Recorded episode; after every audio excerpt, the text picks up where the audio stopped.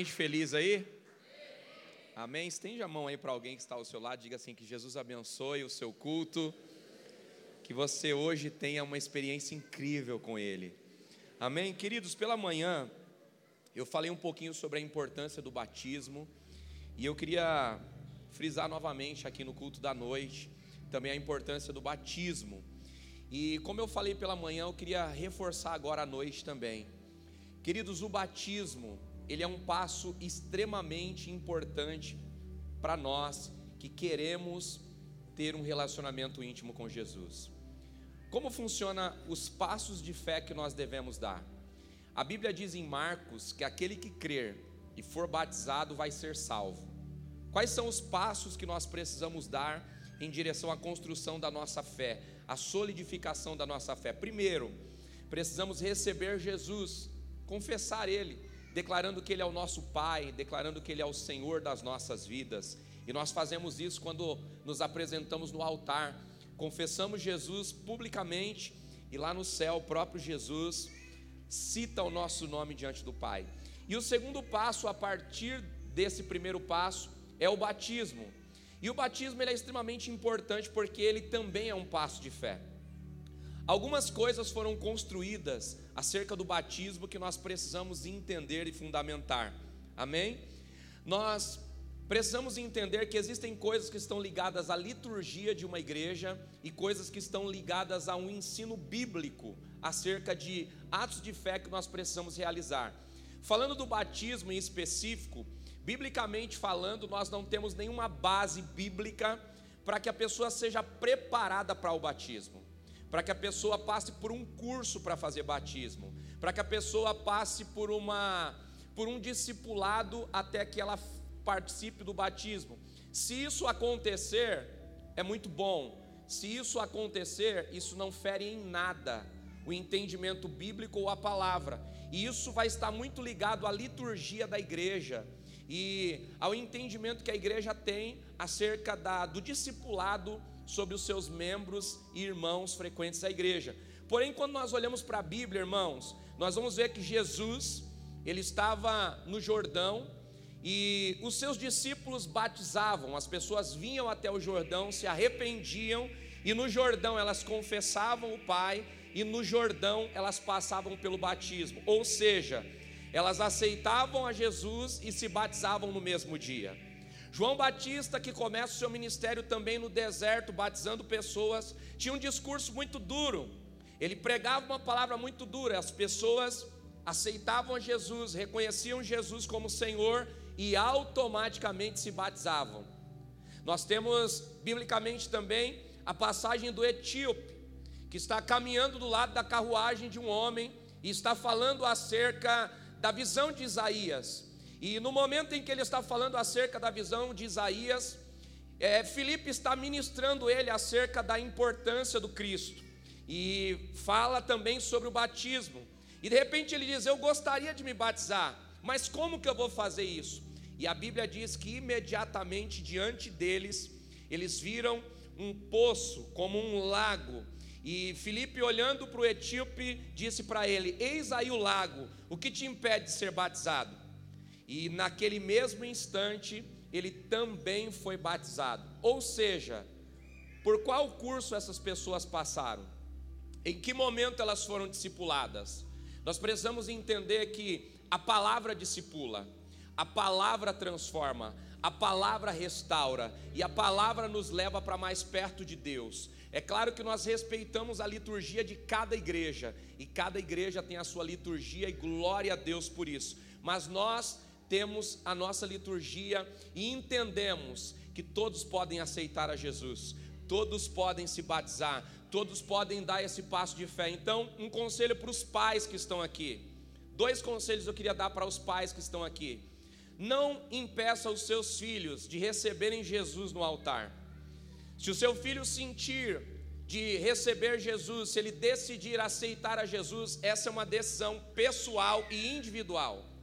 Então, o seu filho foi tocado pelo Espírito Santo, deixa ele ter o relacionamento dele com Jesus, deixa ele ter a experiência dele com Jesus. Não prive o seu filho, não trave o seu filho de se relacionar com Jesus. Se ele sentir vontade de vir ao altar, deixe ele, porque o Espírito Santo trabalha nos adultos, mas também trabalha nas crianças. Segundo ponto importante que eu queria te aconselhar como pai: não obrigue o seu filho a se batizar. Não obrigue o seu filho a tomar a decisão do batismo. O batismo precisa ser uma decisão dele, precisa ser uma decisão pessoal, precisa nascer dentro dele o desejo. Como pais, nós temos o dever de instruir os nossos filhos a se relacionarem com Jesus, a decidirem pelo batismo, mas não obrigue o seu filho a, batizar. Pai, mãe que está aqui me ouvindo, você não tem o direito de obrigar o teu filho a batizar. Você não tem o direito de obrigar o teu filho a aceitar Jesus. Você deve instruí-lo na palavra, aconselhá-lo na palavra, mas essa decisão precisa partir dele. Ele precisa sentir Jesus, ele precisa decidir por Jesus e ele precisa decidir passar pelo batismo. É por isso que, como igreja, nós só fazemos isso a partir dos 12 anos de idade, porque entendemos que aos 12 anos a criança já tem um bom senso sobre o que ela quer e o que ela não quer, ela tem um entendimento sobre o que é Jesus, sobre o que era aceitar a Jesus, então a partir daí ela está liberada para tomar esse passo de fé. Claro, menor de idade, sempre nós fazemos o batismo com o consentimento dos pais. E é importante nós entendermos isso como igreja. Amém? Então está chegando o batismo. Eu queria deixar esses pontos aqui claros para a nossa família espiritual para que a gente caminhe debaixo de um mesmo entendimento, professando a mesma fé e caminhando com a mesma paixão por Jesus. Amém? Você pode aplaudir a Ele com alegria?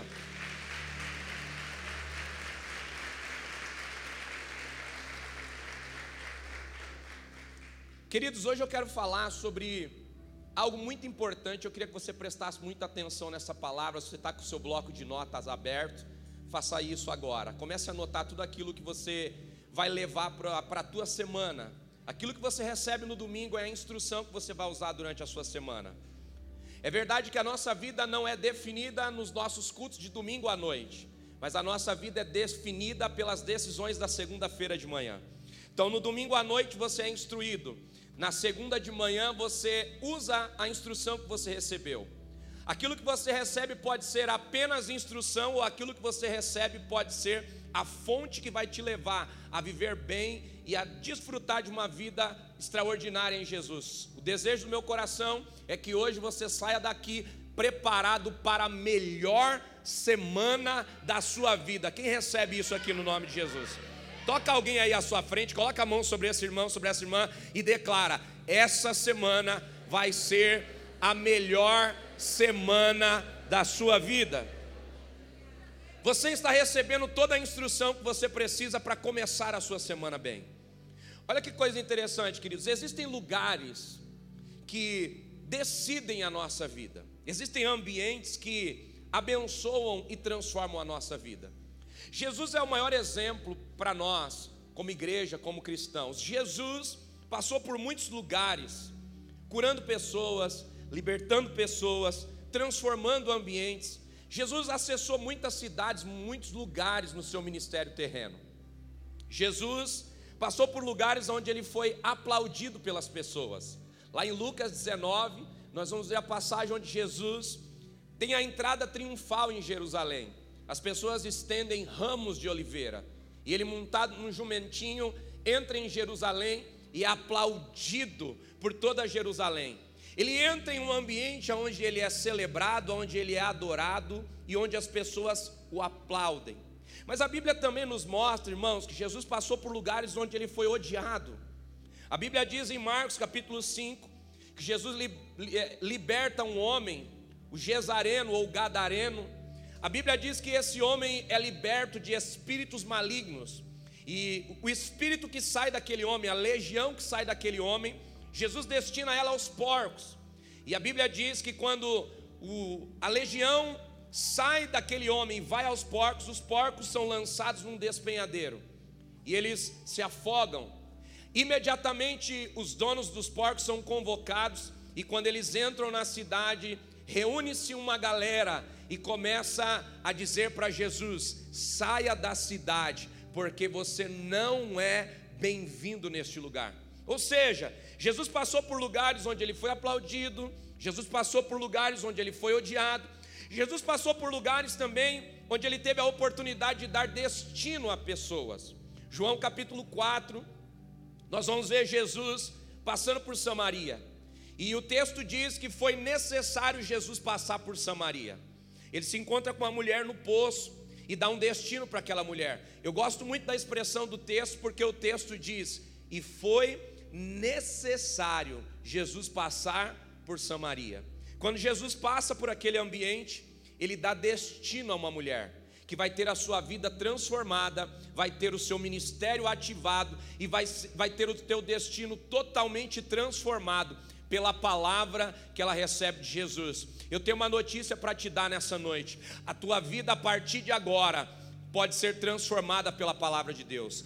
A tua vida a partir de agora pode não ser mais a mesma, porque Jesus está entrando na tua história, e quando ele entra na história de alguém, ele transforma por completo a história dessa pessoa. E se você crê que Jesus pode transformar a tua história, levanta a sua mão e diga: Jesus pode começar na minha casa, pode começar na minha família. A pergunta que eu te faço é: Jesus tem liberdade para transformar a sua história?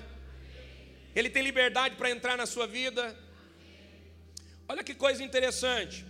O ministério de Jesus nos ensina duas coisas importantes. Primeiro, tem lugares que eu escolho ir.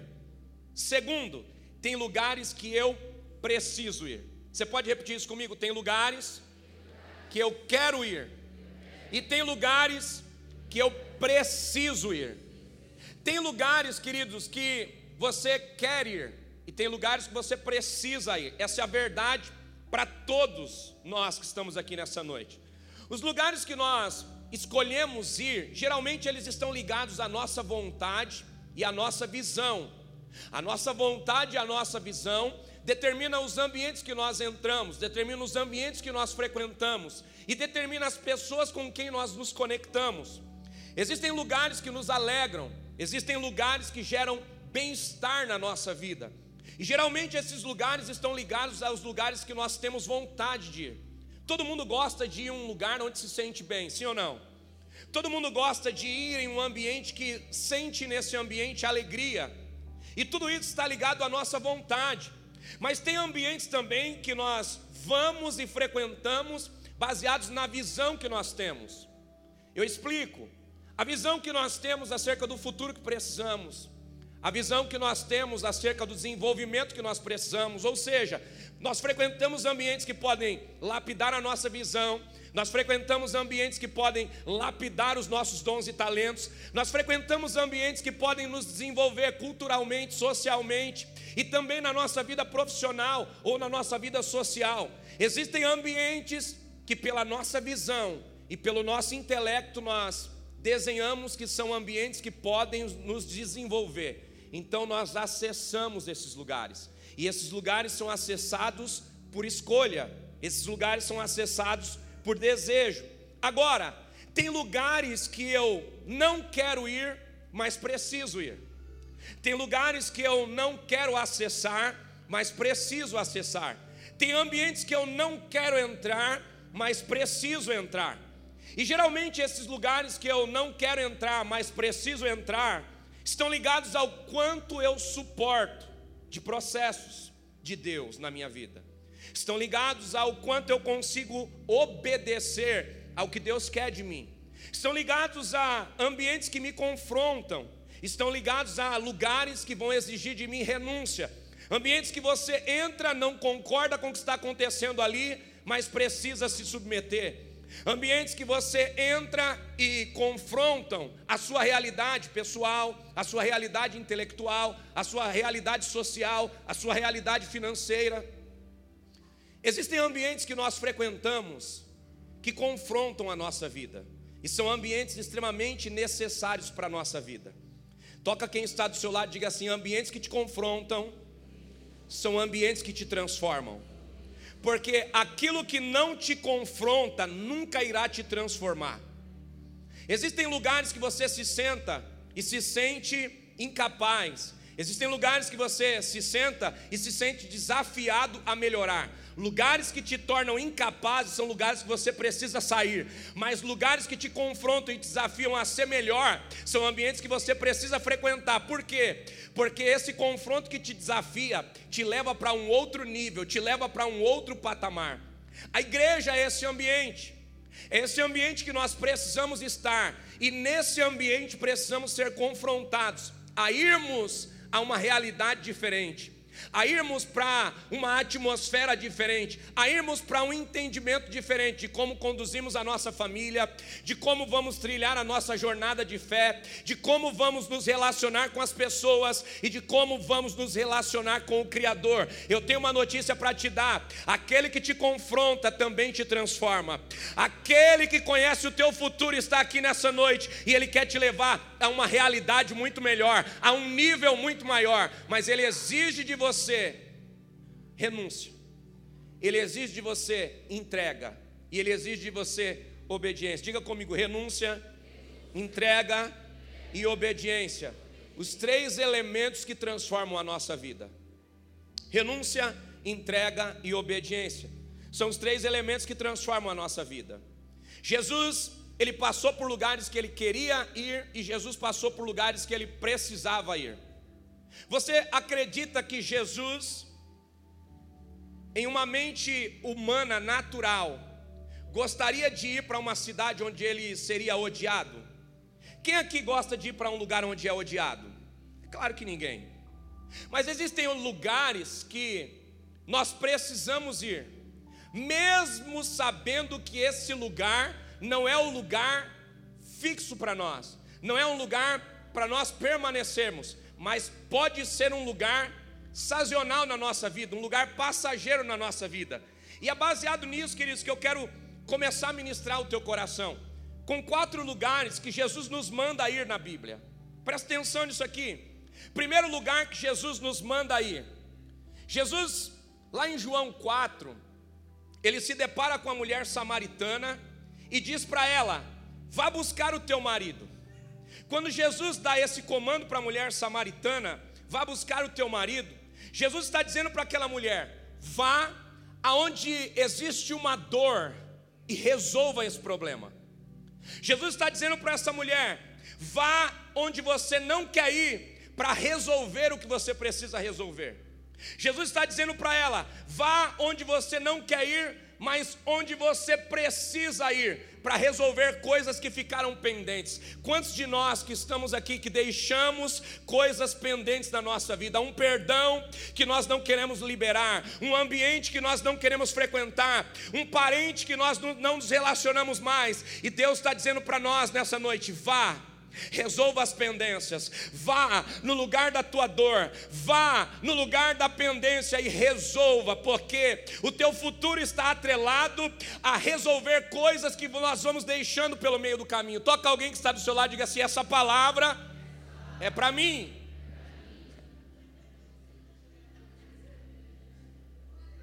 Diga comigo, vá resolver a tua dor. Quais problemas você deixou para trás e precisa resolver? Quais ambientes que você saiu porque te confrontavam e você desistiu dele? Quantos que estão aqui que fugiram de um curso, fugiram de uma universidade, fugiram de uma empresa, fugiram de um grupo, por quê? Porque foram confrontados, desafiados e desistiram no meio do caminho. Pararam no meio do caminho. Encontraram um meio para se desculpar e sair, encontraram um meio para fugir de algo que precisava ser resolvido. Deixa eu te dizer uma coisa: tem lugares que nós não devemos permanecer, mas precisamos passar para resolver algumas pendências. Eu não estou te dizendo que você tem que voltar a se relacionar com algumas pessoas, mas eu estou te dizendo que você não pode deixar nenhuma pendência para trás, porque você não pode comprometer o seu futuro com coisas que ficaram mal resolvidas no teu passado. Será que tem alguém conseguindo me entender aqui nessa noite? Diga comigo, vá buscar o teu marido. Esse comando de Deus para aquela mulher é vá resolver aquilo que você deixou para trás. É Jesus dizendo para aquela mulher: você nunca vai começar algo novo se você não terminar de resolver aquilo que você deixou para trás. A segunda coisa que Jesus diz é para o jovem rico: vá e vende tudo que você tem. O jovem rico vai até Jesus lá em Mateus 19, e ele diz: Senhor, eu quero te seguir. Senhor, eu quero te acompanhar na tua missão, eu estou preparado. Desde a infância eu guardo os dez mandamentos, desde a infância eu tenho cumprido na minha casa todas as ordenanças que o Senhor me deu. Eu posso te seguir? Jesus diz para ele: Você quer me seguir? Ok, então vai e vende tudo que você tem, distribui aos pobres e me segue. Jesus estava dizendo para ele: Vai, pega tudo que te prende e se desfaz, porque você nunca poderá ir sem antes se desprender daquilo que te prende. Jesus está dizendo para aquele homem: não existe problema em você ter riqueza, o problema é a riqueza te possuir. Você nunca vai conseguir me seguir, porque você não consegue deixar para trás aquilo que te retém nesse ambiente. E a Bíblia diz que o semblante daquele jovem cai, e triste ele vai embora, porque existia algo que o prendia. Existia algo que o travava. Deixa eu te dizer uma coisa, eu disse isso aqui pela manhã e vou repetir. Renúncia é investimento para o futuro, pois tudo que você renuncia, Jesus pode te devolver de forma multiplicada na hora certa. Diga para quem está do seu lado, tudo que você renuncia, Jesus te devolve na hora certa. Se você renuncia o teu recurso na hora certa, Jesus te devolve. Mas ele te devolve na hora que você está preparado para ter. Se você abre mão de ambientes de honra por Jesus e renuncia por Ele, na hora certa Ele vai te colocar em ambientes de honra, mas na hora que você está preparado para ser honrado. Se você abrir mão da relevância por Jesus, na hora certa Jesus vai te dar relevância, mas Ele vai te dar relevância na hora que você está preparado para ter, porque Deus não quer nos castigar, mas Deus quer nos preparar para termos as coisas na hora certa. Eu vim aqui declarar sobre você e sobre a sua família. Deus está te preparando para a melhor fase da sua vida. Não desista do treinamento, não desista do processo, não fuja da caminhada, porque Deus tem um futuro brilhante para você. Abrace o processo, acredite em quem conhece o teu futuro e confie naquele que já sabe do seu amanhã e pode fazer o teu amanhã muito mais produtivo se você decidir confiar nele. Será que tem uma igreja aqui para confiar no Senhor que pode aplaudir a Ele com toda a força? Se é para Jesus, coloca um glória aí junto com esses aplausos. Se é para Jesus, dá um glória a Deus mais forte aí, me ajuda a pregar.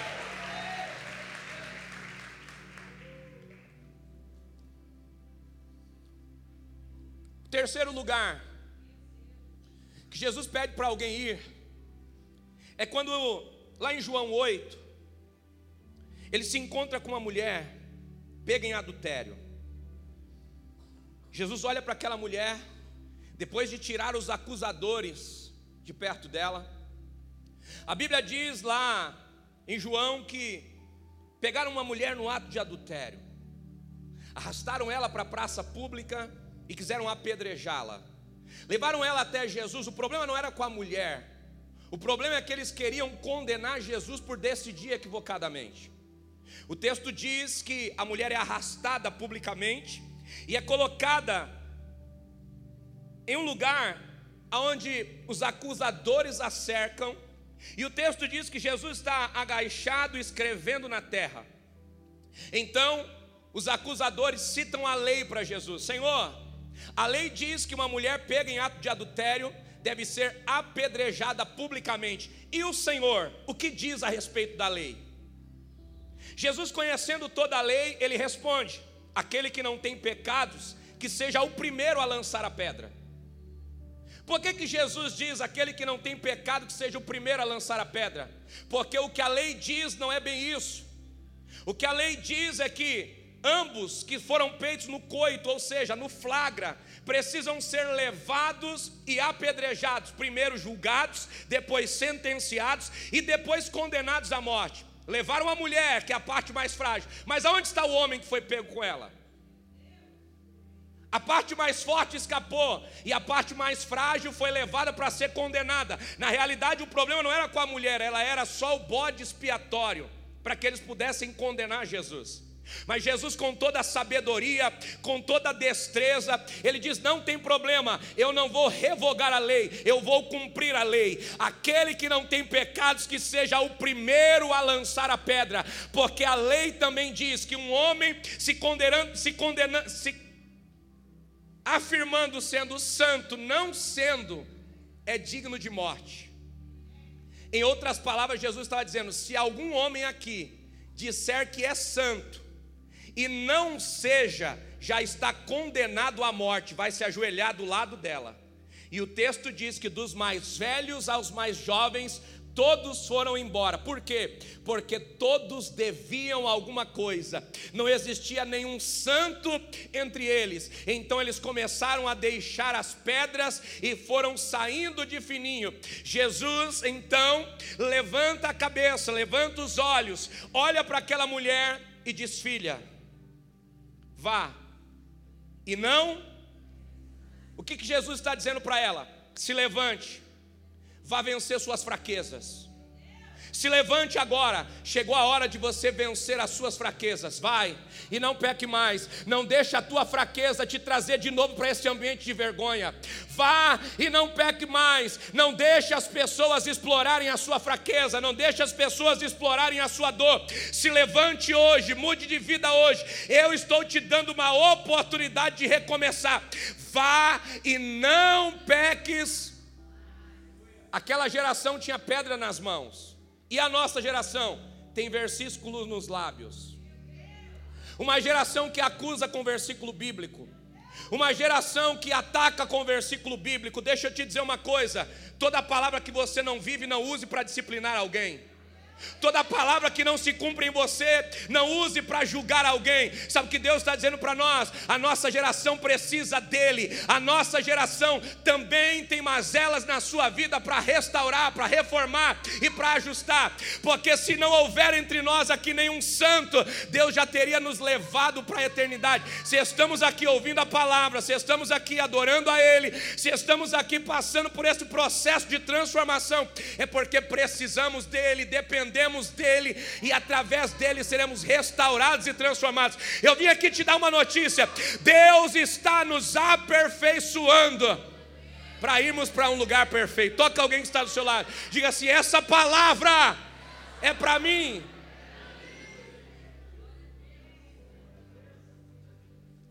Tem alguém aí para me ajudar a pregar? A Bíblia fala sobre um quarto ambiente que Jesus também nos manda aí. Ele diz: vá, deixa a tua oferta no altar e vá até o teu irmão, peça perdão. Sermão da montanha, Mateus 5.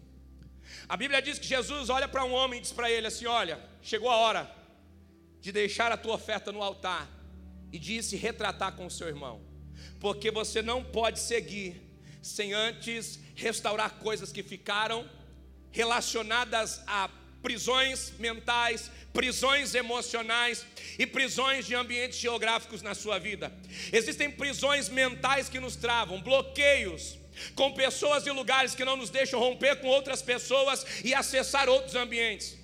Bloqueios espirituais que nos impedem de se relacionar mais intimamente com Jesus, que nos impedem de sentir a presença de Deus como deveríamos sentir, por acusação, por medo ou por trauma. Nós precisamos entender: Deus já levou sobre si toda a culpa, toda a dor, toda maldição. Você é livre. A partir do momento que você pede perdão ao Pai, você é livre. Diga para quem está do seu lado: Nós somos livres. Não se prenda a traumas do passado. Não se prenda a erros do passado. Chegou a hora de resolver as coisas e caminhar para uma realidade muito maior, para uma realidade muito melhor. Deus quer transformar a nossa vida e nos levar para um estágio melhor. Sabe o que Deus está dizendo? Filho, deixa a tua oferta no altar e vá ter com o teu irmão. Sabe o que Jesus está dizendo? Ser filho é ter uma lista de direitos ser maduro é ter acesso a toda a herança.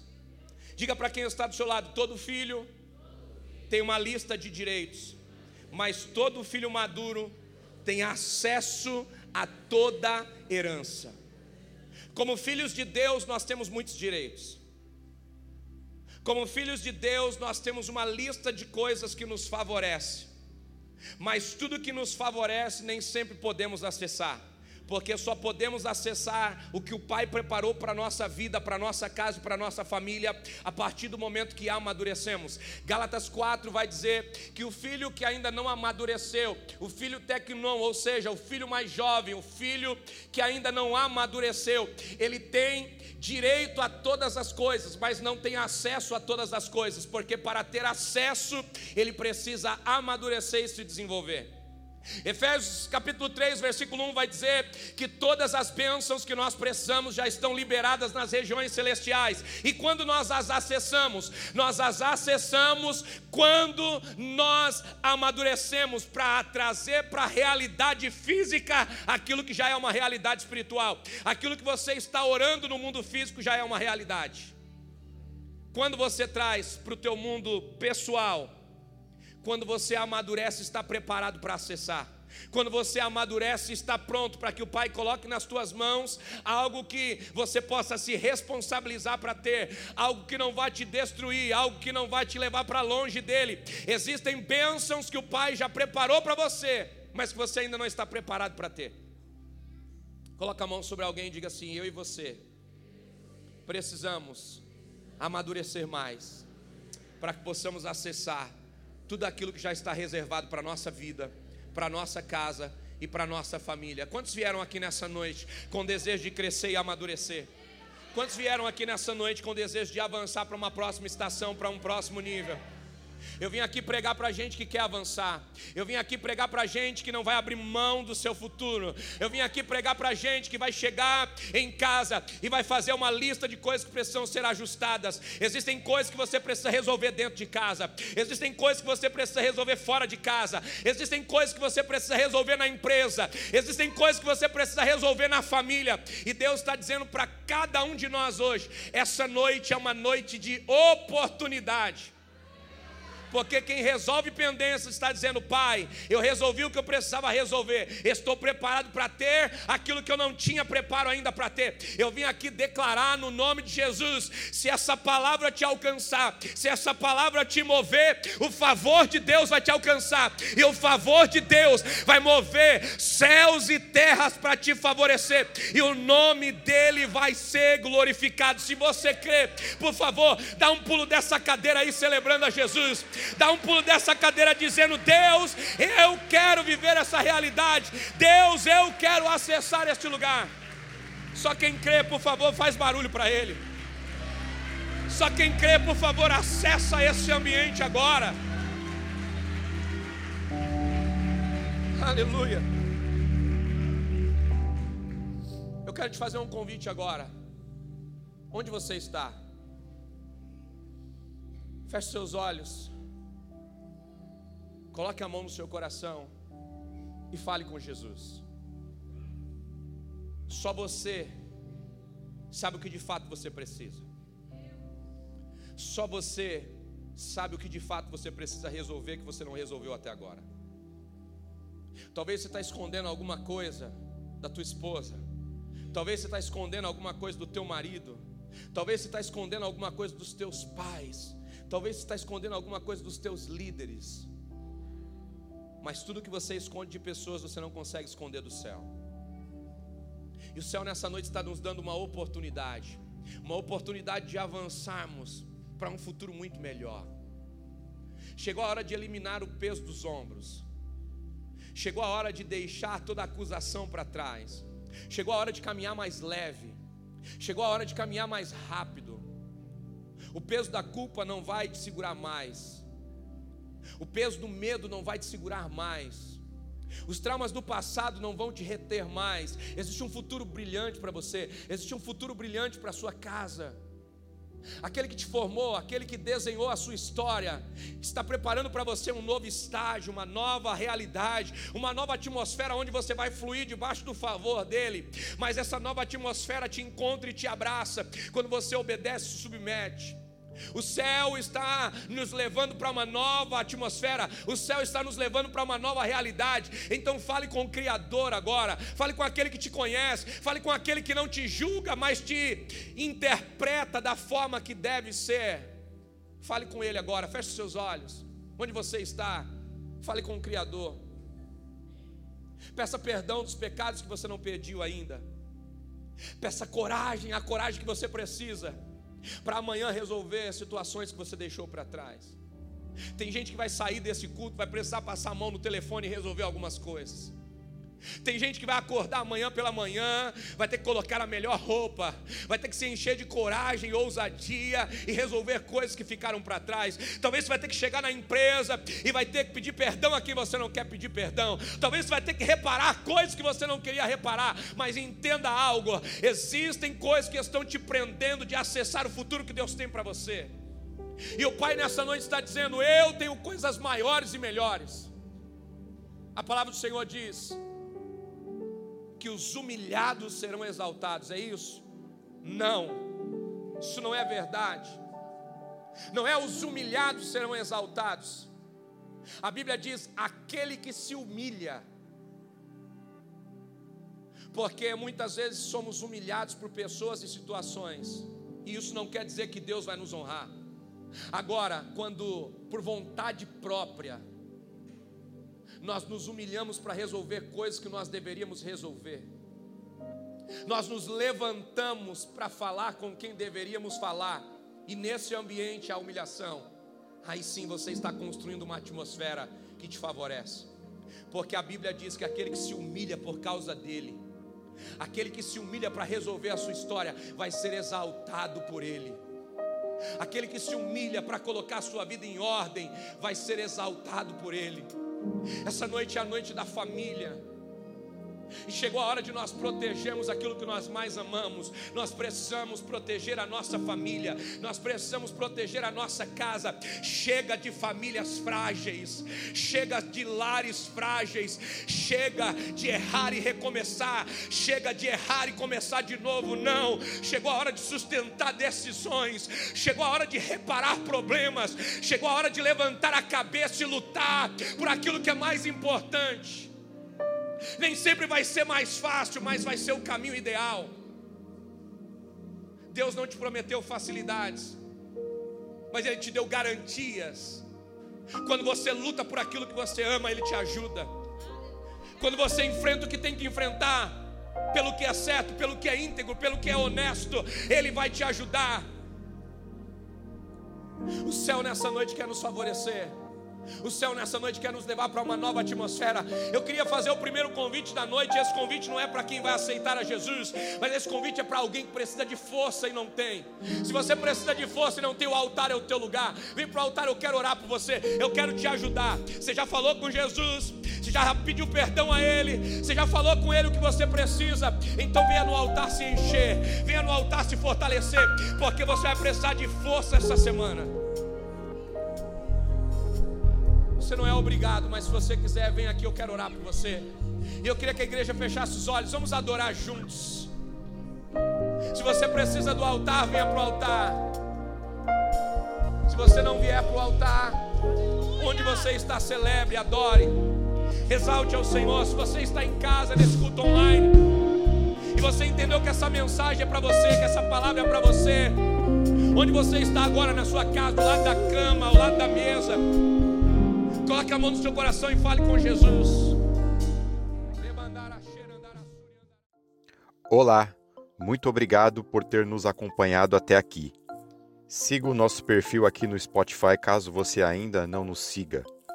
Ative as notificações também para não perder nenhum dos nossos podcasts.